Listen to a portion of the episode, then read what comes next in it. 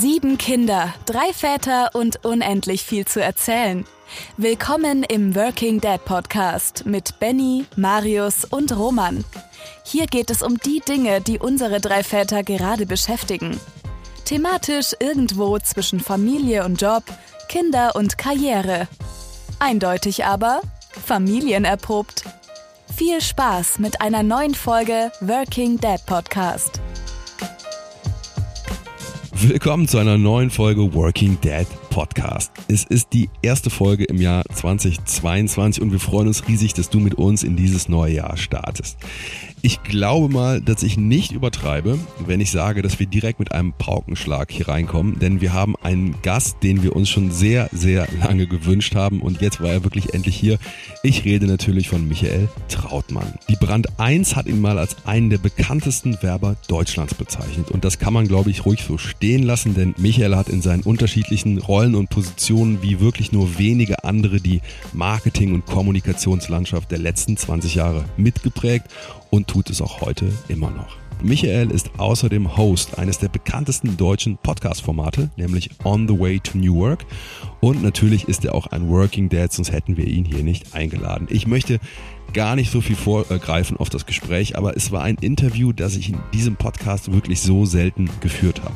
Michael hat uns einfach sehr nah rangeholt und mit uns geteilt, wie er heute auf seinen Karriereweg draufschaut und wie er ihn beurteilt. Von den großen Glücksmomenten mit seinen beiden Jungs, aber ebenso von Dingen, von denen er im Rückblick sagt, das würde ich heute wahrscheinlich so nicht mehr machen.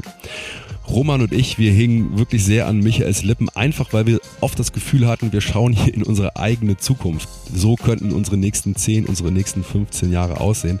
Es war also sehr intensiv für uns, es war sehr, sehr offen von Michael und ein Gespräch, das wirklich ein toller Einstieg in dieses neue Jahr ist.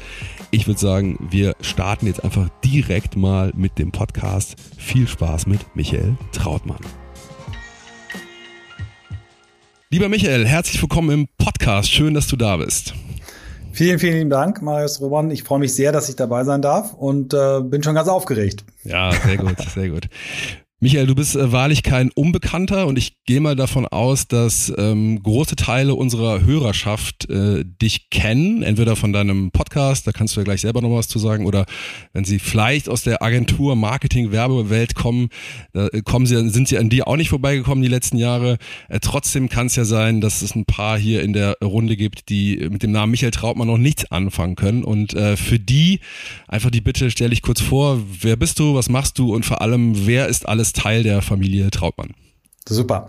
Also ich bin 57 Jahre alt, bin in Flensburg geboren, in Kiel aufgewachsen, äh, als Sohn einer äh, Hauptschullehrerin und eines Marineoffiziers, ähm, dann ähm, ja, von, von Flensburg nach Kiel gezogen, dort meine gesamte Schulzeit verbracht, ähm, war Sanitäter bei der Bundeswehr, wollte eigentlich Arzt werden, habe als Sanitäter gemerkt, geht gar nicht, hatte im Hinterkopf immer noch, ja, vielleicht ein Lufthansa-Pilot, hat auch nicht geklappt im letzten Test, dann äh, hatte ich noch im Hinterkopf irgendwas mit Werbung. Das ist dann geworden über ein BWL-Studium und ein paar Umwege, äh, Promotion, äh, dann Unternehmensberatung, irgendwann in der Werbung gelandet bei Springer und Jacobi. Das war mal so die beste Agentur in Deutschland. Dann noch kurz auf Kundenseite bei Audi als weltweiter Marketingchef seit 2004 Unternehmer in verschiedenen äh, Konstellationen und auch so ein bisschen ähm, Business Angel. Das Wort mag ich nicht, aber das ist es wohl, jungen Unternehmern auch ein bisschen helfen zu starten und seit ähm, fast fünf Jahren auch Podcast-Gastgeber. Gestern oder vorgestern unsere 300. Folge aufgenommen. Der Podcast heißt On the Way to New Work und das ist das, was ich heute mit großer Leidenschaft mache. Ich versuche Menschen Wege aufzuzeigen, durch Arbeit äh, Stärke zu erfahren. Und äh, ja, ich bin Familienvater seit 25 Jahren, ähm, seit äh, fast 28 Jahren verheiratet und immer noch mit derselben Frau zusammen und zwei Söhne, 25 und 23 und die heißen Oskar und Moritz und sind zwei ganz tolle Jungs. Und äh, wir haben es im Vorgespräch gesagt, äh, Vater bleibt man, auch wenn die Kinder erwachsen sind. Ja, ja, sehr klasse. Ja, äh, lass uns mal direkt einsteigen. Du hast ja jetzt ähm, echt super schnell eine sehr, sehr große Karriere ähm, beschrieben. Und wenn ich jetzt überlege, du bist wahrscheinlich in den 80er, 90ern eingestiegen in den Job. Ne? Das war so die. Das war ja, ähm, genau. Ich bin, ich habe quasi mein äh, Studium beendet 90, 1990 und bin dann, äh, habe noch eine Promotion gemacht bis 93, habe ich so zweieinhalb Jahre gebraucht, also 93 dann eigentlich so richtig in den Job eingestiegen, genau. Ja, das ist eine Arbeitswelt und eine Arbeitskultur gewesen, die können sich, glaube ich, sage ich mal so 20 bis 30-Jährige heute nur noch sehr schwer vorstellen. Da galten einfach nochmal andere, andere Regeln ähm, und wie hast du das damals erlebt? Es war ja auch wahrscheinlich die Zeit, in der du deine Familie gegründet hast, mhm. äh, gleichzeitig schon in verantwortungsvollen Positionen. Wie hast du das damals erlebt als junger Vater? War das möglich, ja. das irgendwie zusammenzubringen oder? Da hast du sofort den ersten wunden Punkt erwischt. Ähm, was war anders? Was ganz spannend ist, ähm, 1993, ich bin quasi in den Job äh, gekommen und habe mein erst, äh, erstes, äh, meinen ersten E-Mail-Account dort dann auch im Job bekommen. ich glaube, als Assistent an der Uni, da gab es so einige Lehrstühle, die waren schon einen Tick weiter, da hatten die schon E-Mail-Adressen, ich noch nicht, aber das war das erste im Job und damals äh, sofort in die Apple-Welt gekommen, gab es dann auch noch ein internes E-Mail-Programm und ich fand es so geil. Also A war es natürlich nicht so voll gespammt, aber du hattest einen, einen Produktivitätsschub, der war unglaublich. Ähm, Im selben Jahr gab es dann auch die ersten Handys. Ich weiß noch, der Kollege, der hatte dieses große Motorola, hm. äh, dieses Ding, das kann man jetzt schlecht zeigen, aber das, äh, man sieht es in einigen alten Filmen noch. Ja. Und äh, 1994 äh, hatte ich dann schon ähm, hatte ich dann schon mein erstes eigenes äh, Handy äh, Nokia, was auch schon ganz schick aussah. Ja. Das heißt, ich bin quasi genau in diese in diesen Startpunkt reingekommen, äh, den man so rückblickend eigentlich sagen kann, da, da ging äh, ja die, die, die Digitalisierung eigentlich los. So, ne? Also natürlich nicht, hätte man das Wort nicht benutzt, aber das ging da los und ich bin quasi damit beruflich groß geworden, habe das aufgesogen damals schon und ähm, bin so ein multi-optionaler Typ. Das heißt, ich interessiere mich für sehr, sehr viele Dinge, will ganz viel machen, mache auch ganz viel, wahrscheinlich auch mehr als die meisten anderen, aber verzettel mich eben auch oft. Und deswegen bin ich genau in dieses Verzettelungszeitalter reingeboren worden. Und ähm, wir haben dann unseren ersten Sohn bekommen äh, 1996. Und meine Frau hat dann relativ schnell gesagt, die hat das ja dann irgendwie zweieinhalb Jahre mitgemacht, mich als Unternehmensberater, montags im Flieger, donnerstags zurück. Äh, hat dann sehr schnell gesagt, Michael, du kannst dich jetzt entscheiden, möchtest du nur der Erzeuger dieses Kindes sein oder möchtest du auch der Vater werden? Ich glaube, mit dem Lifestyle, den du hast, ist das ganz schwer möglich. Mhm. Aber auf eine, eine, eine sehr angenehme Art. Nicht, du musst jetzt aufhören, sondern denk mal drüber nach, was du eigentlich willst. Und ähm, ich Michael, kann sagen, ganz, ganz kurz, habt ihr irgendwie so eine Art Gespräch geführt? Also ich kenne das heute, also von mir selber, dass irgendwann kommt diese Nachricht, hey, wir kriegen Nachwuchs, super, und dann kommt irgendwann das Gespräch, wie machen wir es eigentlich? Manche Leute gehen da so in so einen Automatismus rein, da ist es irgendwie klar, wer welche Rolle übernimmt, aber gab es bei euch in der Zeit, muss man immer noch dazu sagen, gab es da so eine cool. Art Diskussion? Ein zweiter Wunderpunkt. Ähm, meine Frau kommt aus einer ganz klassischen konservativen Familie, Vater große Karriere bei der Deutschen Bank gemacht, so also eins unterm Vorstand, so eine ganze Region verantwortet und da war die Aufgabenteilung klar und in dem Geist ist meine Frau groß geworden und hat das auch für sich als normal damals ähm, hingenommen. Und für sie war irgendwie klar, wenn das Kind kommt, sie hat selber äh, Grundschullehramt äh, studiert, war gerade fertig, dann kam das Kind, ähm, dass sie erstmal zurücktritt. So, ich habe ich hab von Anfang an gesagt, äh, du fängst sofort wieder an, wenn du möchtest. Wir organisieren das. Ähm, ich finde alles gut, wenn du voll arbeitest, wenn du halb arbeitest, wenn du, du, du entscheidest das. Also so, so modern war ich schon. Das erinnert sie auch noch. Aber sie hat für sich gesagt, solange ähm, ich, äh, unsere Kinder uns brauchen und mich brauchen, möchte ich mich lieber um die kümmern als die Kinder von anderen Leuten. Das fand ich damals ganz charmant und lustig. Ich würde heute ganz anders agieren und würde auch dafür sorgen, dass sie was macht und, äh, und, und ähm, wir uns das anders aufteilen würden. Mhm. Damals gab es noch keine Elternzeit für Männer und so weiter. Es war also völlig anders. Mhm.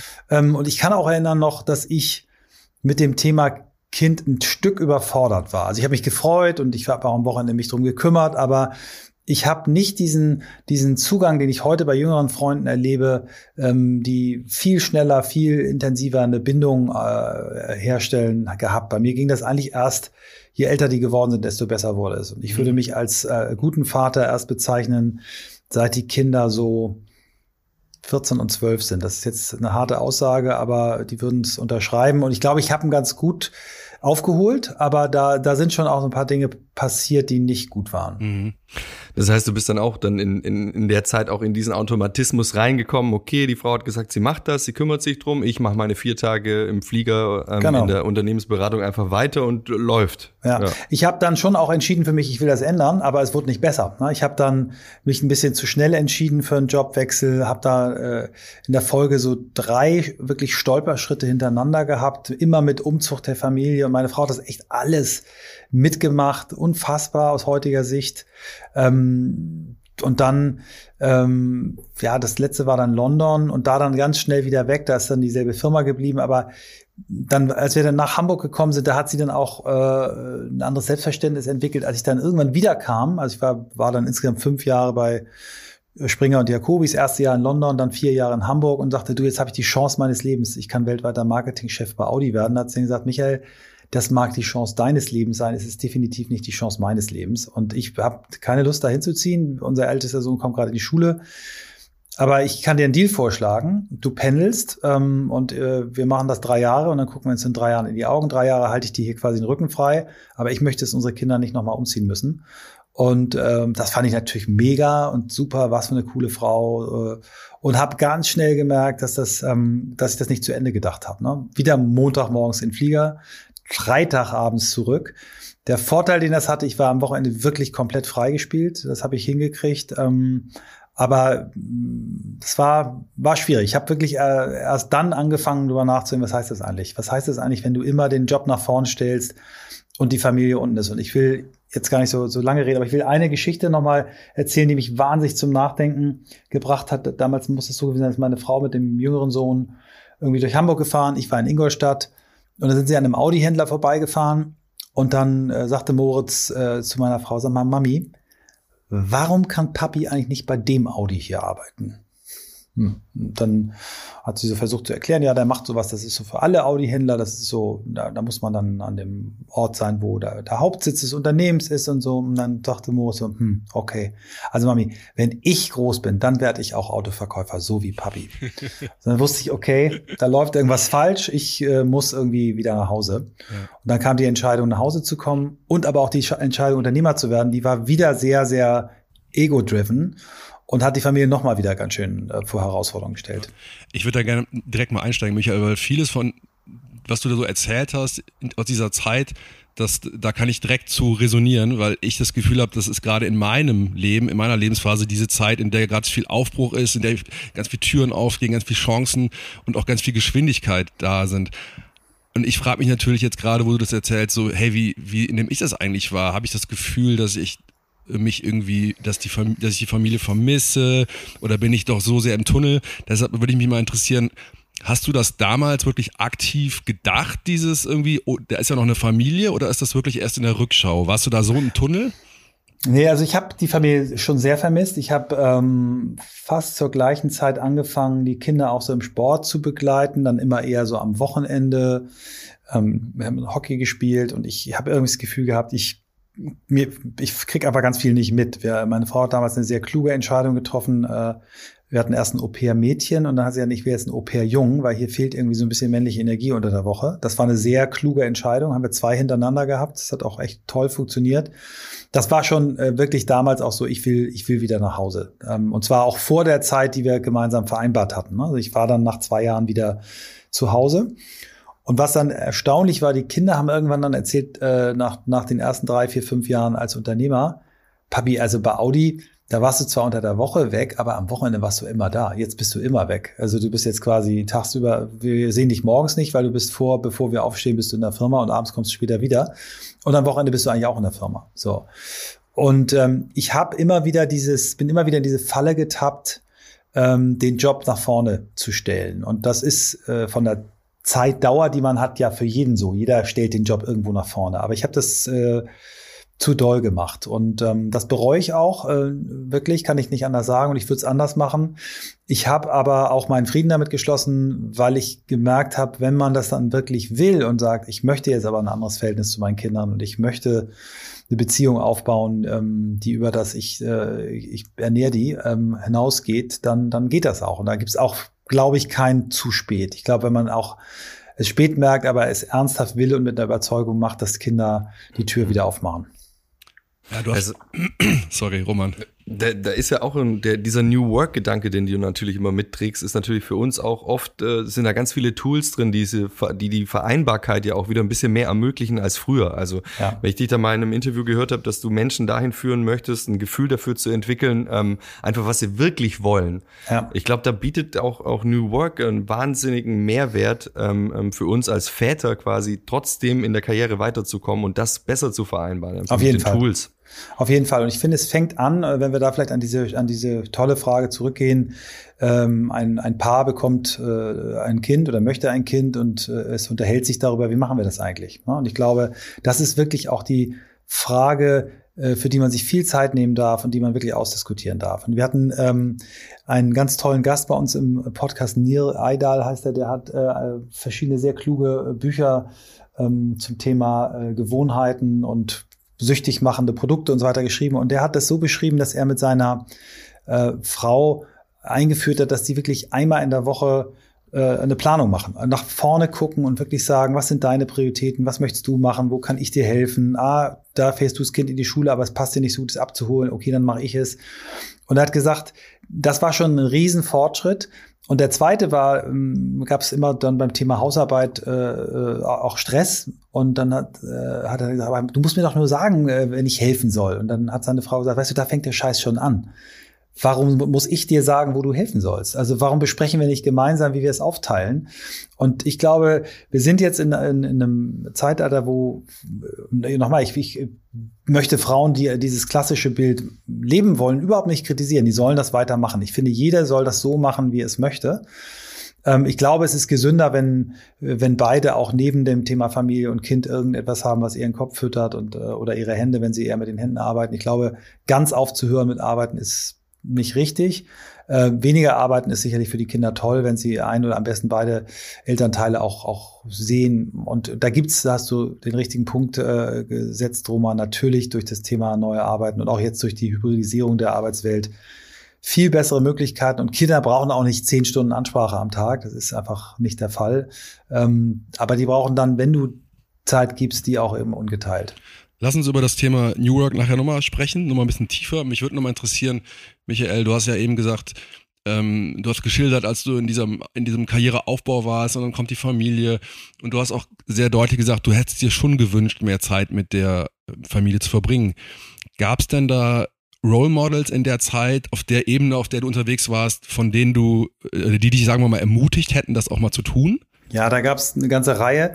Vor allen Dingen waren das Leute, die, die sagen wir, sehr viel stabilere Strukturen sich geschaffen hatten. Ne? Also sagen wir eine Anwaltskanzlei, äh, eine Karriere und dann ich fange da an, höre da auf oder Arzt und niedergelassen oder einfach Strukturen, die, die ähm, ja, die, die stabiler waren und, und Unternehmer, die das in der dritten, vierten Generation von ihren Familien übernommen haben. Da hatte ich immer das Gefühl, wow, die machen das besser, die haben andere Routinen, die sind, die sind am, äh, ich war wahnsinnig neidisch, wenn ich dann so im, im, im Hockeyclub am Wochenende dann da mal ja dabei war, aber so gedacht, okay, die sitzen hier irgendwie jeden Abend nach dem Tennisspielen, nach dem Hockeyspielen mhm. und haben ein ganz anderes Familienleben. Das habe ich gedacht, äh, aber das war sehr unterschwellig und es hat eben bei mir nicht gereicht, hey, du änderst jetzt mal was. Es hat immer dieses, dieser berufliche Kick, dieser Reiz, dieses neue, also sowohl in der Unternehmensberatung als später auch in der Werbung. Du hast ja immer diese neuen Projekte, dich um äh, neue Kunden kümmern. So ein Pitch ist immer irgendwie wie so ein Wettkampf. Ich bin so, meine, meine Frau hat man immer gesagt, Michael, du stehst morgens auf und willst gewinnen. So, und das äh, nicht jetzt um jeden Preis und ich will auch nicht, äh, also ich, äh, aber es ist schon was dran. Ich habe Spaß an Wettkampf. So. Und das ist äh, eben immer getriggert und genährt worden. Und das hat dann diese, diese Gedanken auch wieder zurückgedrängt und das ist dann erst sehr viel später gekommen, dass ich gesagt habe, ich möchte es anders. Ja. Ich möchte es wirklich anders. Ich ja. denke nicht nur drüber nach, sondern ich möchte es auch anders. Ja. Und das finde ich einen total wichtigen Punkt, weil ich glaube, das Schwierige ist eben diese Ambivalenz, die in einem drin ist. Ne? Es, es sind natürlich nicht nur die Strukturen, die es einem nicht ermöglichen und auch nicht nur irgendwie, ich sag mal so äußere Bedingungen, die einem quasi die, die, die Hände fesseln, sondern ganz oft ist diese Ambivalenz ja in einem selber, ne? dass man, genau. wie du es beschrieben hast, da kann ich total mitgehen, man man ist, man ist zerrissen irgendwie. Man, man liebt beides, man möchte beides machen und das ist ja gerade so, finde ich, auch so ein bisschen dieser Trade-off bei Vereinbarkeit, den zumindest viele Selbstständige ja auch haben, weil sie natürlich schon sagen, ich könnte es anders machen. Roman, du kannst ja gleich noch was sagen, in Corporate-Strukturen hast du natürlich nochmal andere Zwänge, in denen du eingebunden bist. Ähm, aber ich finde das auch total wichtig anzuerkennen, dass wir eben in dieser Ambivalenz als Väter nun mal manchmal auch leben und die sich auch nicht ja. so einfach aufzulösen lässt. Ja, ja, ich glaube, da ähm, ist in der Corporate-Welt gar nicht anders. Es geht, glaube eher um den Mensch. Also ähm, ich bin ja, ich mache ja hier auch den Podcast, obwohl ich bei, wenn wenn du nichts, nicht in der Corporate-Welt alles hast, was dich ausfüllt, dann fängst du neue Projekte an. Hm. Mit dem bei Michael, sobald das eine irgendwie am, am Laufen ist, so halt die eine Agentur läuft oder das eine Projekt läuft, dann denkst du wahrscheinlich schon wieder übers nächste nach. Das ist eine Charaktersache, glaube ich. Da muss man sich, glaube ich, immer selber wieder einfangen. Da ist egal, ob du, glaube ich, Unternehmer bist oder oder in der Corporate-Welt arbeitest. Du findest immer was Neues, was dich, was dich begeistert, was du anfangen möchtest.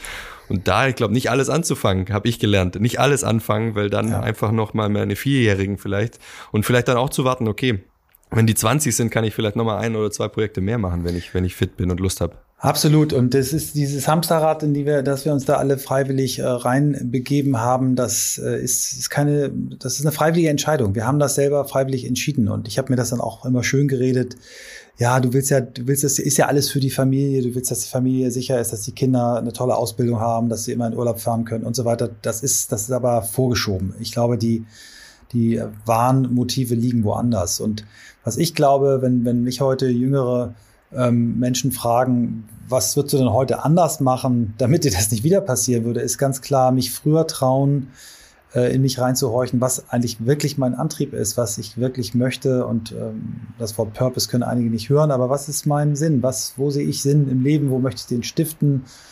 Und wenn du das früher äh, hin ähm, ja, oder klar gezogen kriegst, dann glaube ich, kannst du auch früher die richtige Entscheidung treffen. Ne? Oder auch so ein, so ein Ansatz wie diese Big Five for Life. Das war für mich auch so ein Game Changer. Dass man einfach mal aufstellen, was sind denn die fünf Themen, die dir wirklich wichtig sind? Und sich dann auch regelmäßig zu fragen, okay, wenn du gerne ein guter Familienvater und Freund sein möchtest, was hast du denn getan dafür in den letzten drei Monaten? Wo hast du denn mal Zeit investiert? Wo hast du mal mehr gemacht als das Notwendige? Und äh, je früher man anfängt, sich klar darüber zu werden, ähm, was soll das eigentlich mal ergeben im, Endeffekt und ob das die sich hinsetzen ist und äh, die eigene Grabrede schreiben ähm, oder nicht ganz so makaber die zum 80. Geburtstag, die man gerne hören würde, kann so ein Eintritt, äh, so, so ein erster Schritt sein. Mhm. Und das ist etwas, warum ich auch mit meinem, mit meinem neuen Unternehmen äh, so auch gerne bei, bei jungen Leuten ansetzen möchte, denen wirklich den Mut zu geben, frag dich doch am Anfang mal, was es ist, was dir wichtig ist. Und dann kannst du die richtigen äh, Ableitungen rausnehmen. Wenn man sich mit dir beschäftigt, Michael, mit deiner Geschichte und auch Personen, dann hat man, oder zumindest ging es mir so irgendwie das Gefühl, es gibt so zwei Michael Trautmanns. Es gibt so diesen, sag mal, den, über den wir eben geredet haben, also in der Historie, der, ich nenne ihn mal den alten Michael, der so in dieser höher, schneller, weiter Welt verortet ist, sehr ähm, kompetitiv, so ein Machertyp, so ein Umsetzer. Und dann kommt dann plötzlich jemand auf die Bühne, der ist irgendwie so ganz humble, so erscheint es mir, der ist so auf Augenhöhe immer bemüht, auch um sein Gegenüber, sehr, sehr feine Antennen und äh, immer in so einer ständigen Reflexion, in, auch in so einer, finde ich, ganz sympathischen ähm, äh, Art des, ähm, ich bin hier nicht derjenige, der alles weiß, sondern ich lerne noch. Ähm, mhm. So, da, so nehme ich das wahr. W wann ist der eine zum anderen Michael geworden und gab es da einen Auslöser? Und welcher ähm, war es, wenn es den gab? Das ist eine schöne, eine schöne Sache. Also ich glaube, der alte ist auch noch, ein Teil ist davon ist auch noch in mir. Ähm, und das ist so ein, so, ein, äh, so, ein, so ein fließender Übergang gewesen. Und ich glaube, da, wo es, äh, wo es wirklich los, also ich hatte das immer schon irgendwie, hatte immer wahnsinnig Interesse an Menschen. Ich habe äh, sehr früh angefangen, junge Talente zu erkennen, zu fördern, zu gucken, was kann der eigentlich, wo ist der oder die eigentlich richtig eingesetzt. Also das hatte ich immer, aber äh, das war nicht, stand nicht vorne. Und äh, ich habe beruflich äh, zwei Einschläge gehabt, die mich eigentlich dazu gebracht haben. Der erste war, dass mein, mein Gründungspartner André Kemper, die Agentur hieß ja früher Kemper Trautmann, Irgendwann sagt er, er hat keinen Bock mehr. Ähm, und das hatte auch was mit mir als Person zu tun, nicht nur, aber auch ein großer Anteil. Ähm, und dann haben wir eine neue Partnerstruktur geschaffen. Er ist dann irgendwann gegangen. Und äh, die neuen Partner kamen ein paar Jahre später und haben das ähnlich formuliert. Äh, nicht, nicht ganz so drastisch, aber im Ergebnis äh, auch noch drastischer, weil André hat ja gesagt, dann gehe ich. Und die haben gesagt, wie wäre es denn, wenn du ein bisschen zur Seite trittst und wir die Firma alleine führen? Das ist hart, oder? Und das war, ja, das ist hart. Und ähm, jemand, der, der als ein Verhaltensmuster hat, das habe ich damals noch nicht erkannt, aber ich, ich habe es dann später erkannt, sehr schnell gekränkt, beleidigt zu sein, sich dann in so eine Opferrolle auch zu begeben, ist das eine harte Prüfung. Und das war aber zum ersten Mal, wo ich so das Gefühl hatte, ich bin nicht sofort in diesen Opfermodus gegangen, sondern ich habe gesagt, wow, das passiert jetzt zum zweiten, ich war sofort in der Helikopterperspektive, es passiert jetzt zum zweiten Mal innerhalb von 14 Jahren Unternehmer sein ähm, oder 13 Jahren. Das kann nicht äh, nur was mit den anderen zu tun haben. Und dann habe ich mich da gut beraten lassen und wir sind auf einen wirklich guten, äh, guten Weg gekommen. Ich äh, auf 80 Prozent erstmal reduziert und dann ein bisschen später, also ein paar Jahre später auf 20 Prozent, bin mit der Agentur immer noch verbunden und es ist eigentlich besser als, als es je war. Und das hat, hat was damit zu tun, dass wir das Erwachsen gelöst haben. Und das, hat, das war dann der Auslöser, wo ich gesagt habe, okay, jetzt musst du mal anfangen, dich mit dir selber zu beschäftigen. Und ähm, das war zufällig äh, zeitgleich zu der Entscheidung, äh, dass ich äh, diesen Podcast mache. Na, also das war alles irgendwie in, in einer Suppe. Und dann habe ich ein achttägiges Persönlichkeitsseminar gemacht, was mir sehr geholfen hat, so diese negativen Glaubenssätze, meine, meine Baustellen, die mich eigentlich daran hindern, ähm, das zu sein, was ich eigentlich wirklich sein will, die habe ich kennengelernt und dann auch ein, das nannten die damals, äh, ein Schlüssel zum Glück, also eine Verhaltensweise, die dir hilft, deiner eigentlichen äh, Bestimmung näher zu sein. Die eigene Bestimmung, die hatte ich vorher schon gespürt, die war äh, Menschen inspirieren. Das fand ich nur so, so ein lame Satz. Dachte, das hat irgendwie jeder drittklassige Coach auf seiner Seite stehen. Ich inspiriere Menschen. Deswegen habe ich das immer verdrängt. Ähm, der sagt aber, nee, das ist es, aber es gibt immer eine bestimmte Verhaltensweise. Wenn du die machst, dann bist du am erfolgreichsten. Und die haben gesagt, dass ich ein Talent habe, das haben wir gemeinsam entwickelt, ein Talent, äh, Menschen, Räume, Situationen so zusammenzubringen, äh, dass die Menschen in diesen Räumen über sich hinauswachsen und mich dann nicht mehr brauchen. So, und wenn, wenn du das Erklärungsmuster einmal verinnerlicht hast und auch überprüft hast, rückwirkend die letzten zehn äh, tollen Projekte, die du gemacht hast, größerer Art, dann konnte ich feststellen, dass das immer so war. Und das hat mir auch dann geholfen, bei Think besser loszulassen. Und dann habe ich irgendwie in dem, in diesem New Work-Thema die Chance erkannt, ähm, aus der Erkenntnis auch ein, eine Learning Journey für mich selber zu beginnen. Und das ist, glaube ich, die, diese Kombination aus den beiden Dingen hat das gemacht. Jetzt haben, jetzt haben wir das festgestellt, wenn wir, wenn wir dich online ähm, googeln und natürlich äh, YouTube-Videos gucken, deinen Podcast hören. Was hat dein Umfeld gesagt? Was haben deine Kids gesagt? Das muss ja auch ein anderes sein. Papa, was ist jetzt los? Ja, also die, die, das Umfeld erstmal in der Agentur, die haben erstmal gesagt, äh, das ist übrigens dein Podcast, ne, ist ganz wichtig. Also wir möchten nicht, dass das jetzt der Firmenpodcast ist, weil die hatten ein bisschen Respekt davor, was, was ich da jetzt dann mache. Ist auch völlig legitim. Also es war dann sofort klar, das wird also Michael und nicht Think.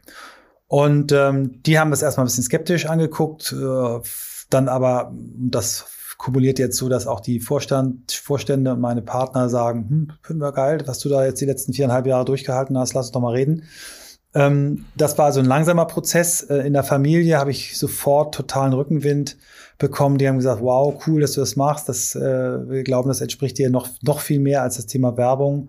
Und besonders meine Frau war dann total äh, unterstützende Person, aber die Jungs fanden es auch cool. Ja, wir, wir können es zwar nicht anhören und die haben jetzt, ähm, die sagen, die lachen sich immer tot, äh, äh, wenn, wenn, wenn sie erzählen, unsere Eltern haben jeder einen eigenen Podcast. Also meine Frau hat auch einen Podcast und äh, das ist dann äh, immer lustig. Ja. Vor dem Tag habe ich schon Angst, dass also wenn unsere Jungs Marius und, und meine Kids dann anfangen, unsere Podcast-Historie der letzten Jahre anzuhören, wenn die älter sind.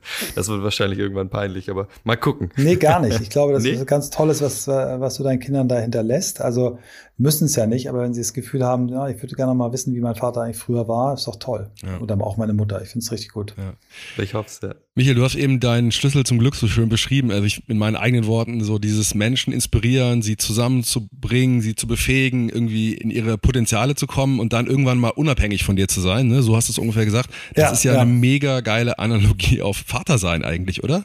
Ja, wow, geil. Ähm, das habe ich so noch nicht gesehen, aber das ist eine tolle Analogie. Und äh, ich habe äh, eine andere Analogie, ähm, die mir sehr gefällt, die genau da reinpasst. Äh, Simon Sinek hat mal gesagt, äh, gute Führungskräfte ähm, haben eigentlich etwas äh, von guten Eltern. Ja. Ähm, und dass du als gute Führungskraft eben dir da auch was abgucken kannst. Also gute Eltern wollen für ihre Kinder das Beste, ermöglichen, dass sie ganz viel lernen, ermöglichen ihnen, dass sie Fehler machen, ähm, würden sie nicht feuern, wenn sie, wenn sie Fehler machen, sondern würden ihnen helfen, äh, diese auch zu lösen. Und das finde ich eine schöne Analogie. Und ja, das, den Satz nehme ich mit. Danke. Das, das ist ein echtes Geschenk hier im Podcast. Vielen Dank. Ja, gerne, gerne. Wie ist denn das dann? Lass uns noch mal ein bisschen zurückgucken auf die Beziehung zu deinen Söhnen und dir äh, zwischen euch. Mhm. Kannst du diese, diesen Skill, den du gerade beschrieben hast, da auch ausleben? Ähm, würdest du jetzt vielleicht auch im Rückblick sagen, das ist vielleicht mein Beitrag, meine Superpower in der Erziehung mhm. unserer Kinder? Weil oft haben Eltern ja so ein bisschen unterschiedliche Rollen auch. Ne? Die eine ist dafür zuständig, der andere äh, für was anderes. Würdest du mhm. sagen, dass du das auf die Straße bringen konntest? Ja, und ähm, das der erste, die erste Superpower, die hat äh, meine Frau mal formuliert, die hat gesagt, du hast den Kindern die Welt gezeigt. Also wir sind viel gereist, wir, wir hatten die Möglichkeit auch beruflich äh, oft in, äh, in den USA zu sein. Die Kinder haben dann äh, selber angefangen zu reisen und sind sehr, sehr weltoffen. Der Jüngere war ein Jahr in England ähm, während der Schule, der Große war zweimal ein halbes Jahr, äh, einmal während der Schule, einmal danach äh, in den USA und äh, hat dann in Südamerika, äh, Kolumbien Praktika gemacht. Also schon wirklich coole Sachen, die die so äh, machen. Und das, glaube ich, haben sie von mir. Und was sie äh, bekommen, und das haben sie beide mal gesagt, dass sie es extrem schätzen, äh, dass ich ihnen beruflich wahnsinnig viele Möglichkeiten immer so zeige. Also ich, ich habe nie die in irgendeine Richtung gedrängt. Der, der Ältere ist jetzt in eine ähnliche Richtung gegangen. Der hat äh, Kommunikation studiert an der, an der Zeppelin-Uni und dann einen Master in Innovation und Entrepreneurship an, an Kopenhagen gemacht, ist jetzt bei Accenture, Sinna Schrader, äh, Digitalstratege. So, wo du sagst, okay, ist jetzt nicht völlig was anderes, was ich gemacht habe. Der Jüngere hat einen Bachelor gerade gemacht in äh, Medien, Event und Sportmanagement, geht geht in die Sportrichtung. Hab ich habe ja auch nochmal hab ich ausgelassen ein Sportunternehmen mitgegründet vor fünf Jahren. Und die machen was Ähnliches, aber auf ihre ganz ganz eigene Weise. Und die haben auch einen Großteil ihrer Praktiker sich selber besorgt, aber sicherlich habe ich auch mal eine Tür geöffnet, aber die haben immer gesagt, Papi, gib mir die Nummer, ich schreibe selber, du musst da nicht eine Mail schreiben und mich ankündigen, sondern gib mir einfach die Mail. Und dann sage ich, dass ich die von dir habe. So, das haben die super gemacht. Und aber auch ähm, immer das Gefühl, ich schieb sie nicht irgendwo rein, sondern ich zeige ihnen Türen und sage, hier soll ich die Klinke schon mal runterdrücken? Oder willst du selber? Oder willst du mal reingucken? Und äh, da bin ich sehr froh, dass mir das gelungen ist. Ich habe beim Sport das falsch gemacht. Also meine Begeisterung für den Hockeysport hat dazu geführt, dass bei meinen Kindern, dass die dann irgendwann schnell den Stecker gezogen haben und gesagt haben, das, also ich bin jetzt nicht so ein über Ehrgeiz, ich habe jetzt keinen Erwartungsdruck auf die gemacht, aber irgendwie habe ich den dann doch gemacht. Also ich wollte keinen Druck machen, habe ihn doch gemacht. Und das mache ich beruflich überhaupt nicht. Also der Jüngere, der hat jetzt ähm, beim Thema Bewerbung, ähm, der ist einfach ein bisschen äh, langsamer, der macht das einfach anders als der Große und der Große machte sich dann schon Sorgen und sagt, hm, ich sag, nee, brauchst du ja keine Sorgen, Moritz, wir telefonieren einmal in der Woche. So, das hat er sich, hat er zwei Jobs, wo er sich einen aussuchen kann und das wird jetzt irgendwie in den nächsten Tagen passieren. Und der macht das so auf seine ganz eigene Art. Und das, da bin ich total dankbar und stolz, dass ich die Kinder, die sind total unterschiedlich, äh, lieben sich, sind ganz toll zusammen, aber dass ich die beide so nehmen kann, wie sie sind und immer versuche Optionen zu zeigen, wenn sie mich fragen um Hilfe, gerne Hilfe, aber sie wirklich ihren eigenen Weg gehen lasse. Roman, ich sehe, du wolltest auch was fragen, aber ich muss ganz kurz einsteigen, weil das hat mir, lag mir auf der Zunge. Michael, kannst du das gut, die Andersartigkeit deiner Kinder so an, anerkennen und ja. akzeptieren? Das ist absoluter Hammer. Ich finde es so geil. Ich, ähm, das ist so, Oscar ist ähm, auch sehr, sehr dynamisch, redet sehr viel, kann auch super gut mit Sprache umgehen und äh, sehr kreativ, viele Ideen und ja, ist in der äh, Richtung dann mir ähnlich, hat aber die hohe Sensitivität seiner Mutter. Ähm, der Jüngere hat eher die, die Ruhe der Mutter. Ähm, und wenn der aber mal einen Satz sagt, dann, dann ist der so in Stein gemeißelt. Ich erinnere eine Szene, da hat er in New York ein Praktikum gemacht in, in, einer Agentur. Ich habe in der Zeit da gearbeitet. Und sind wir morgens mal eine Dreiviertelstunde zu Fuß in die Agentur gegangen. Und dann haben wir manchmal gar nicht gesprochen. Und ich habe das auch immer gecheckt, dass der gar nicht immer sprechen will. Und dann sagt er dann so zu mir, Papi, ähm, du postest zu viel auf Social Media. So, okay. Und dann habe ich auch erstmal so ein bisschen auch damit gespielt, erstmal drei Minuten nichts gesagt und gesagt, okay, was meinst du, was wäre denn richtig? Und dann dachte er, einmal pro Woche reicht. Und dann war das war die Unterhaltung zu Ende und das war so geil und dann hat er mir irgendwann abends nochmal so eine so eine äh, so eine Karikatur gezeigt, was so der Unterschied ist, wenn du den Sonnenaufgang äh, einfach genießt und in, in, in dir aufnimmst und nicht gleich wieder ein Foto machst. Ähm, und der hat einfach, ja, der hat einfach eine andere Art und der ganz tiefe Freundschaften ist der in der Lage ähm, zu führen und die Leute, jeder möchte gerne mit ihm befreundet sein und der Großart wie der andere kann ganz toll kochen und, und ist so ein Socializer.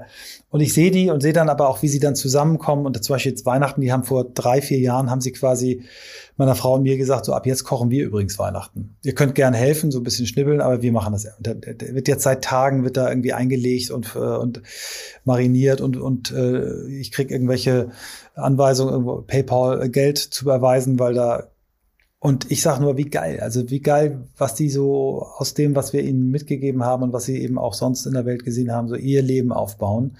Und ich finde es ganz toll, dass die so unterschiedlich sind und trotzdem so verbunden sind. Das ist eigentlich das große Geschenk.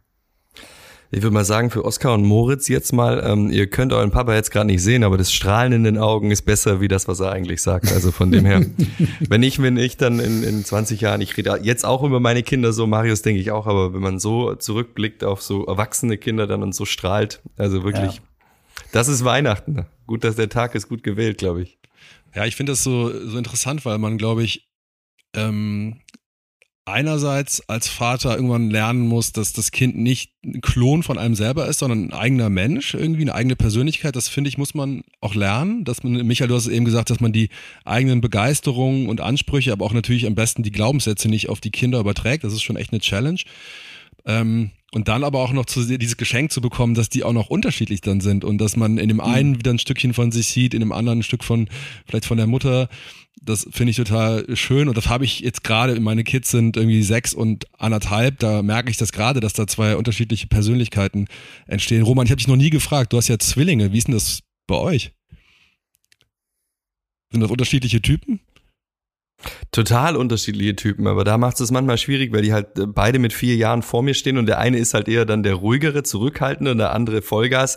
Da hat man manchmal das Problem, aber ich glaube, Michael, ich glaube, bei dir sind es drei Jahre auseinander oder zwei ja, Jahre. Also zwei, drei Viertel, genau. Ja. Da mhm. hast du halt auch das Problem, wie befriedige ich jetzt das Bedürfnis von beiden gleichzeitig, wenn ich mit denen allein bin. Wenn mhm. Mama da ist oder so, können wir uns teilen, aber wenn ich mit denen zwei allein bin, ist immer schwierig, okay, mache ich jetzt die Action oder mache ich jetzt das ruhige Buch? Das ist manchmal ein bisschen schwierig, aber die sind total unterschiedlich, also ganz krass unterschiedlich. Und was ich gemerkt habe bei Zwillingen ist einfach, dass du, wenn du ähm, Kinder erziehst, wenn du in Abständen Kinder hast, dann denkst du immer, du bist das, wie das Kind ist. Also du hast das gemacht. Wenn du Zwillinge hast, dann weißt du, wenn du sie komplett identisch erziehst, dass du zwei komplett verschiedene Charaktere hast, dass es eben nicht du bist. Und das ah, wissen, glaube ich, dann viele nicht, die Einzelkinder haben oder nacheinander Kinder haben. Die denken immer, es liegt an meiner Erziehung. Da, da ist ganz viel in dem Mensch schon drin. Und was mir gefallen hat bei Michael, er, er, er, es kommt ein Zeitpunkt, da lernst du von deinen Kindern. Ja, unfassbar. Also und was anderes, was du ihnen nicht beigebracht hast. Ja. Und dieser Zeitpunkt ist, glaube ich, magisch, wenn du halt dann auch zuhörst. Wenn du nicht denkst, du hast die Weisheit gepachtet, weil du halt der Ältere mit 30 Jahre später bist, sondern dieses auch mit den Kindern in das Reverse Mentoring gehen, was, was Michael jetzt auch bei, bei LinkedIn ja auch macht und ähm, in, in der Richtung da wieder was lernen und was mitnehmen. Ich glaube, das muss man, äh, das muss man auch zulassen können. Ich glaube, da war die Generation vor uns, muss ich sagen, also anders, glaube ich. Die haben ja. nicht gesagt, hey, das ist jetzt vielleicht auch richtig, ähm, das ist in einer anderen Welt richtig oder in einer zukünftigen Welt richtig. Und da sich, glaube ich, darauf einzulassen, ist nicht nur als Vater, glaube ich, wichtig, sondern auch als Mensch. Ja, sehr schön, Roman. Gefällt mir sehr gut. Wie ist es denn? Du hast ja eben schon beschrieben, Michael, dass du so ein paar Sachen anders machen würdest und auch gerne anders gehabt hättest, als du junger Vater warst. Jetzt bist du ja selber, hast du gerade beschrieben, eigentlich schon relativ früh ähm, in deiner beruflichen Karriere in Positionen gewesen, wo du selber Unternehmenskulturen geprägt hast, wo du Teams geleitet hast, Menschen geleitet hast. Was machst du denn heute als Leader anders, um vielleicht ein Setting zu schaffen, in dem junge Väter, ja, ich, ich stelle mir gerade vor, jemand in deinem Team ist vielleicht Mitte 20 oder Anfang 20, weiß nicht, kommt zu dir und sagt, ey Michael, super Nachricht, ich werde Papa. Freut sich der Michael Trautmann heute mehr, als er sich als Teamleader vor 20 Jahren gefreut hat? Und was macht er heute, damit dieser Papa eben nicht nach zwei Wochen merkt, so, oh fuck, ey, ich äh, kriege hier ein Riesenproblem? Also das ist auch eine ein äh, Lernkurve. Ich weiß noch, als, als das neu kam, ähm, wir gerade die, die Camper Trautmann in so einer Aufbauphase waren und der erste Kreativdirektor kam und sagte, ich mache nehme übrigens Elternzeit. da haben andere und ich gekotzt. Also das fanden wir richtig scheiße und sagten, was, was bildet der Kerl sich eigentlich ein, was ist das für ein Weichei? Also ich sag's jetzt mal so, wie es war. Und das war, und dafür schäme ich mich heute zutiefst. Ähm, wir haben das natürlich dann ermöglicht und auch, so, auch dem nicht irgendwie behindert oder gesagt, wir müssen jetzt irgendwie anderen, aber wir fanden es richtig scheiße. Und irgendwie haben wir dann aber mal gemerkt, was das eigentlich mit den Vätern macht, wenn die wiederkommen und, und, und äh, haben äh, gecheckt, beide dann auch gecheckt, was wir eigentlich falsch gemacht haben. Und heute bin ich totaler Fan davon. Also ich finde es total geil. Ich finde, ähm, wenn immer ich da eine Chance habe, was äh, zu, zu machen, was, was, ich bin ja jetzt nicht mehr in der Führungsposition. Wir sind jetzt zu zweit in meiner neuen Firma. Ich, ich werde es auf jeden Fall, wenn wir irgendwann anfangen, Leute einzustellen, viel, viel besser machen als jemals zuvor. Aber ich, in der Zeit auch, wo, wo ich es schon eingesehen hatte und auch noch bei Think in der Führungsverantwortung war, da haben wir uns schon sehr bemüht, ähm, das auch gut zu organisieren. Und ich finde es total gut. Und ich würde mir auch wünschen, dass so Modelle wie Jobsharing auch mal äh, von, von Vätern gemacht werden. Ne? Also wir haben hier ganz in unserem Podcast mal ein ganz tolles Jobsharing-Duo von Uli Lever gehabt auf Vice President Level, zwei Frauen, die das Dachgeschäft für Eis und Tee leiten, das acht Jahre zusammen machen und so unfassbar sympathisch rüberkamen. Gibt's aber nicht Männer, also mhm. noch nicht, ne? also auf, auf Führungsfunktionen. Und das wünsche ich mir, dass Väter den Mut haben, auch zu sagen, nee, ich will Karriere machen, aber ich mache das äh, auf einem 60-Prozent-Job. Why not? Ja. Also, und das müssen die Firmen müssen auch noch ein bisschen sich strecken. Aber ich finde das total gut, ähm, wenn Väter diese Rolle nehmen und mehr, mehr Verantwortung zu Hause übernehmen. Ja. Auf jeden Fall. Wenn du jetzt sagen würdest, äh, gerade Väter in, in Jobs und, und Teilzeit, äh, gibt's so, so die paar Superhacks in deinem äh, Box of Tools im New Work in Universum, äh, wo du sagen würdest, die, die helfen ein bisschen dann äh, Menschen, diese Vereinbarkeit besser zu leben und das ein bisschen besser hinzukriegen? Ja, also ich glaube, das habe ich auch von dem äh, Nir Ayal äh, gesehen, äh, dieses, ähm, dass du von dir ausgehend äh, die Prioritäten äh, legen musst. Also erstmal für dich selber, ähm, wenn du wenn du jetzt in eine Planung gehst für ein Jahr, für einen Monat, für eine Woche, für für einen Tag, dann für dein engstes Umfeld und dann erst äh, für für den Job. Das klingt erstmal äh, ungewöhnlich, aber ich glaube, da ist was dran. Und wirklich zu sagen, was ist es denn, was jetzt im Moment ganz, ganz wichtig für mein Kind ist? Ist es wichtig, dass ich die nächsten drei Wochen irgendwie ihm äh, regelmäßig das Gefühl gebe, dass ich ihm helfe bei seinen Mathe-Hausaufgaben oder zumindest dafür sorge, dass er ein Umfeld hat, wo er das lernen kann? Ist es, äh, braucht er mich gerade beim Sport am, am Spielfeldrand oder wa was ist es? Und das auch wirklich einzuplanen und zu machen und die anderen Dinge eben anders zu organisieren. Und äh, also der, der Hack ist wirklich äh, first things first first. Also was ist das, was für die Familie wichtig ist? Und das kommt nicht immer darauf an, dass ich jetzt jeden Tag drei Stunden Lego baue. Die sind ganz schnell so, dass sie ihr Lego alleine bauen können und wollen. Aber Quality Time wirklich einzuplanen und dann nicht äh, auf dem Spielplatz äh, am Handy hängen, ähm, mit der einen Hand äh, den Kinderwagen schaukeln und mit der anderen irgendwie gucken, ob der Kleine dann mit seiner Schaufel keinen haut. Das ist eben nicht das, was ich meine, sondern dann wirklich zu sagen, wenn ich dann mit meinen Kindern auf den Spielplatz gehe, dann ist das Handy aus. Punkt. Am mhm. besten gar nicht dabei. Ich habe festgestellt, dass es eigentlich, ähm, wenn man das so lebt, auch kein Karriereknick ist. Also ich kann es jetzt nur für mich sagen, vielleicht ist das individuell, aber würdest du das auch so sehen? Weil früher, ich glaube, der, der Manager-Gedanke in, in, in meiner Welt, jetzt so in der Corporate-Welt, in der Hierarchiestufe, wo ich bin, ähm, sehe ich das sehr oft, dass die Leute denken, okay, wenn ich das so mache, dann ist das vorbei. Also dann ist meine Karriere zu Ende oder ich schaff's gar nicht so weit wie jemand wie der Michael Trautmann. Ähm, würdest du das auch so unterschreiben oder siehst du das anders? Ja, ich glaube ganz sicher, dass äh, äh, Karrieren, äh, Top-Karrieren möglich sind, äh, trotzdem äh, guter Vater, gute Mutter zu sein. Es ist möglich.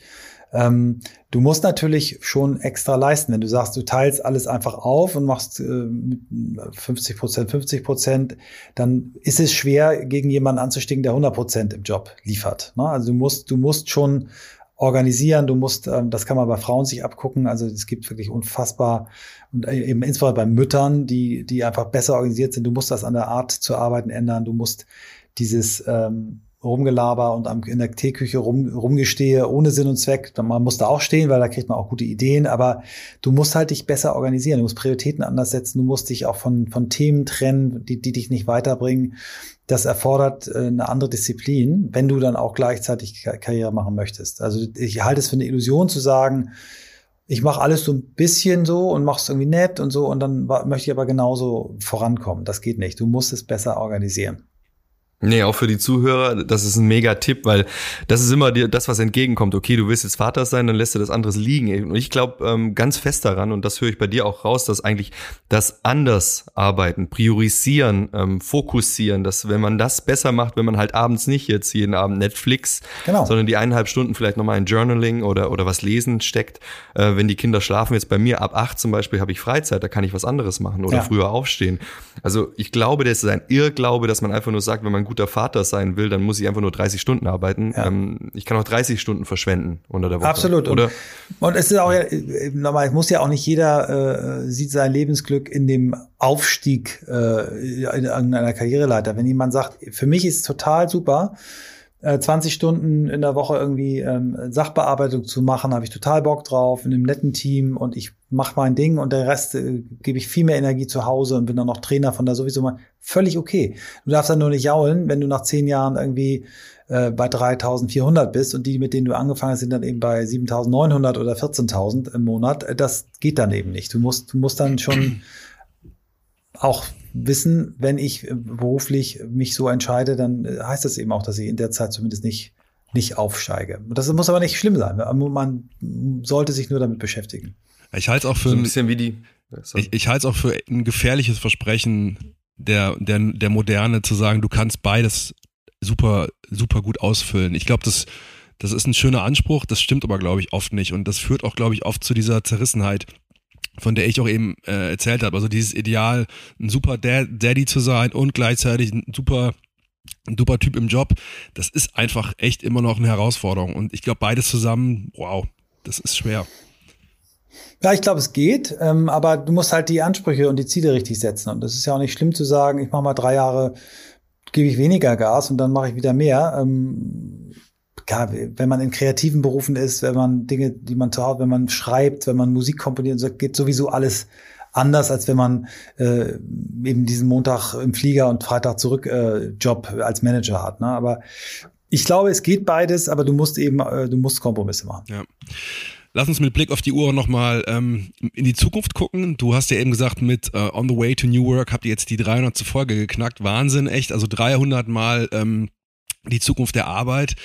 Der Begriff New Work, der ist ja wahrscheinlich auch in der Reise eures Podcasts auch irgendwie hat er sich verändert. Am Anfang war er total glänzend und schillernd und heute gibt es vielleicht auch den einen oder die andere, die sagen so, komm, hör auf mit New Work.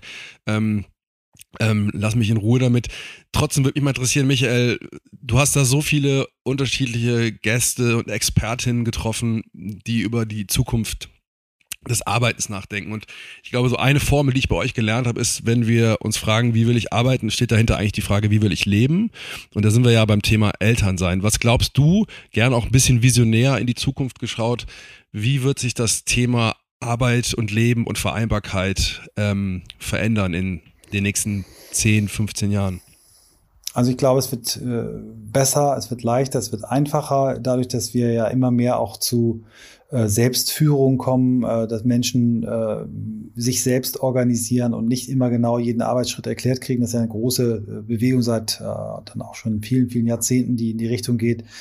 Ähm, es gibt viel mehr Optionen, es gibt äh, viel mehr Modelle von Arbeit. Wir werden äh, eine Zeit kommen, wo Leute auch hm, viel kürzer bei Firmen sind, auch viel mehr Freelancer. Es gibt in meinem Beruf in der Agenturwelt gibt es in einigen Berufsgruppen ganz, ganz schwer feste Leute zu kriegen, die wollen frei arbeiten. Das heißt, so, so die Ich-AG, jemand äh, arbeitet nach seinen Konditionen, das wird, wird es mehr geben. Und ich glaube, die Vereinbarkeit wird größer, Klammer auf, ich rede jetzt über die Wissensberufe für die ganzen ähm, Menschen, die noch in Fabriken und in solchen Strukturen arbeiten, da darf noch weiter nachgedacht werden. Ähm, aber auch da wird es mehr Flexibilität geben und mehr Teilzeit und, äh, und auch Wechsel über, über Lebensphasen hinweg. Und ich glaube, wir kommen eigentlich in eine Zeit, die, die positiv ist und wo wir, wenn wir es richtig machen, auch über so Konzepte wie bedingungsloses Grundeinkommen nachdenken, wo wir die Bedingungen für Menschen ähm, wieder besser machen. Aber wir haben da noch was zu tun. Im Moment ist es noch so, dass Jahr für Jahr immer mehr Menschen innerlich kündigen. Ähm, aber ich glaube, die, die Tools, die Möglichkeiten, die Chancen, die Erkenntnisse sind da, müssen es einfach nur umsetzen. Sehr schön. Mich würde noch eine Sache interessieren, Michael. Du hast jetzt in den letzten fast 45 Minuten total schön auch deine Reise erzählt von dieser junge Vater, der auch in, irgendwo ein Stück weit in der Überforderung war, dann aber auch in der Mitte des Lebens jetzt heute irgendwie sagt, so, ey, ich lerne total viel von meinen Kids, ich habe mich selber extrem transformiert. Würdest du sagen, dass du heute in der Beziehung zu deinen beiden Jungs so deinen Sweet Spot gefunden hast? Ähm, es gibt Phasen, wo ich sage, den habe ich. Und es gibt natürlich wieder Phasen, wo ich auch denke, Mensch, das hast du zwei Wochen nicht angerufen, die haben sich nicht gemeldet, wo ich auch, wo es auch wieder schwächer ist. Aber insgesamt würde ich sagen, ist die Beziehung zu den äh, Jungs ähm, besser geworden, immer besser geworden. Und ich würde sagen, wir sind da auf einem, auf einem Höhepunkt, auf einem ganz tollen Plateau.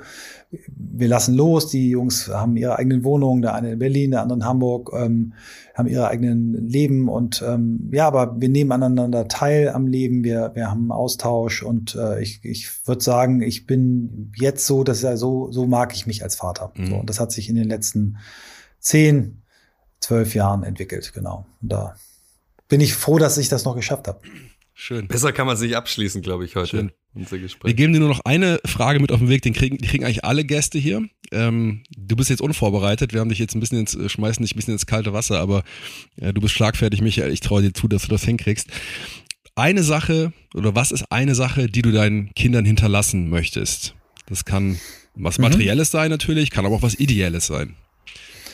Ähm, ich möchte meinen Kindern ähm, hinterlassen, ähm, einen eigenen inneren Antrieb ähm, zu entwickeln, äh, ihr Leben so zu gestalten, dass sie am Ende des Lebens sagen, es hat Spaß gemacht. Und egal, ob sie mit 35, 45, 85, 105 sterben, äh, kann allen ja zu jeder Zeit passieren, dass sie wirklich sagen, es war ein gutes Leben. Die Fähigkeit, dafür zu arbeiten, ähm, daran zu glauben, das würde ich ihnen gerne hinterlassen. Super. Michael, vielen Dank, dass du da warst. Ich danke euch. Vielen, vielen Dank, Michael. Und das war sie auch schon, die allererste Folge Working Dad Podcast im neuen Jahr 2022. Wir hoffen, es hat dir gefallen, so wie uns. Ähm, wie immer kommt hier in 14 Tagen die nächste Folge raus. Wenn du magst, dann abonniere unseren Podcast doch bei Spotify oder Apple, um keine Folge mehr zu verpassen. Apropos Spotify, bevor du jetzt ausschaltest, eine kleine Bitte noch. Vielleicht hast du es als Hörerin oder Hörer noch gar nicht gemerkt, aber in deinem Spotify-Player gibt es eine neue Funktion, die für uns Podcast Creator enorm wichtig ist. Und zwar hast du jetzt die Möglichkeit, deine Lieblings-Podcasts und Podcaster zu supporten, indem du sie bewerten kannst. Bewertungen sind natürlich wichtig, um uns ein Feedback zu geben. Hey, gefällt euch eigentlich da draußen das, was wir tun? Sind wir da auf dem richtigen Weg? Und natürlich unterstützt du uns auch, indem du dem Algorithmus sagst, hey, das ist relevant für mich, das darfst du gerne auch anderen Leuten vorschlagen. Damit supportest du uns, du hilfst dabei, die Working Dead Podcast Community immer größer werden zu lassen, unsere Idee, unseren Gedanken von Vereinbarkeit und natürlich belohnst du uns auch ein bisschen für unsere Arbeit. Wenn du magst, schreib uns, das sei noch erwähnt, an unsere E-Mail-Adresse workingdadpodcast at gmail.com. Dort bitte Lob, Kritik, Fragen, Anregungen an uns richten. Wir freuen uns immer wieder von euch zu hören. Ihr kennt uns mittlerweile sehr, sehr gut. Wir kennen euch zum Teil noch gar nicht. Insofern freuen wir uns immer wieder von euch zu hören. Das war es jetzt aber wirklich für die allererste Folge Working Dad Podcast. Schön, dass du eingeschaltet hast. Schön, dass du dran geblieben bist. In 14 Tagen geht es hier weiter mit Benny, Roman und mir. Wir freuen uns drauf. Mach's gut. Bis bald. Tschüss.